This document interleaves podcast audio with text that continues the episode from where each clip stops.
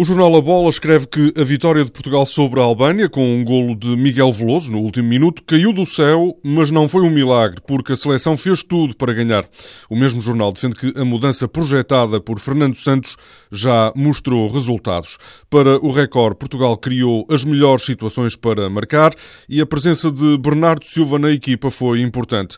O jogo afirma que o desafio na Albânia esteve sob controle total e destaca o papel de Quaresma, o autor da da assistência para mais um gol decisivo. Fernando Santos diz que a vitória foi justa, agora falta apenas um ponto para garantir o apuramento para o Campeonato da Europa, mas o selecionador quer continuar a ganhar. É uma equação que devemos tirar fora a questão do ponto.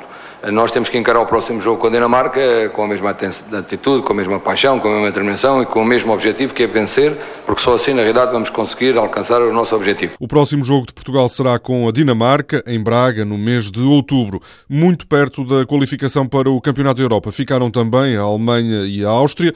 As duas seleções, tal como Portugal, só precisam agora de somar mais um ponto. Nos jornais de hoje está a resposta de Michel Platini à proposta do Futebol Clube do Porto. Os azuis e brancos sugeriram que a UEFA entregue um euro por cada bilhete vendido na Liga dos Campeões aos refugiados. Michel Platini respondeu por carta, garante que a UEFA apoia totalmente a iniciativa.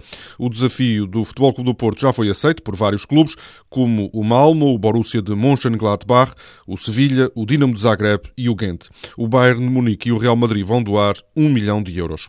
O jornal O Jogo explica na edição desta terça-feira de que forma o Benfica ultrapassou o Sporting na corrida pelo argentino no Franco Servi. O Diário Desportivo adianta que os encarnados ofereceram ao Rosário Central 3 milhões e 800 mil euros, o mesmo valor proposto pelo Sporting, mas o Benfica aceitou pagar essa verba num prazo mais curto. O jogo revela que Servi assinará em janeiro um contrato de 5 anos e meio. O Record não dá ainda a transferência como fechada, diz que apesar de a proposta do Benfica ser mais alta, o Sporting ainda não saiu de cena. A mão pesada da UEFA com João Mário está também nas capas dos jornais. O médio do Sporting foi penalizado com três jogos de castigo pelo vermelho vermelho, visto no jogo em Moscou com o CSKA. A bola e o recorde contam que William Carvalho já corre no relevado.